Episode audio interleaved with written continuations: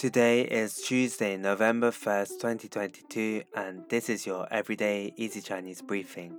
大家好,我是林老师, and in under 5 minutes every weekday, you'll learn a new word and how to use this word correctly in phrases and sentences. Today's word of the day is wu. Wu, which is a noun that means thing. Let's practice by making different words, phrases, and sentences with wu. The first word is 宠物,宠物, which is a noun that means pet. A way of using it in a sentence is 你喜欢养宠物吗?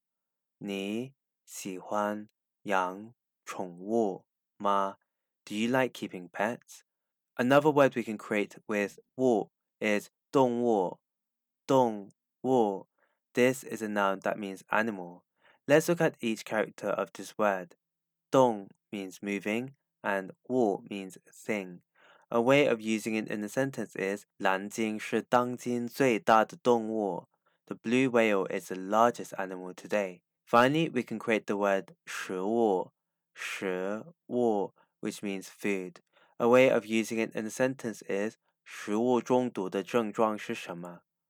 食物中毒的症状是什么 what are the symptoms of food poisoning?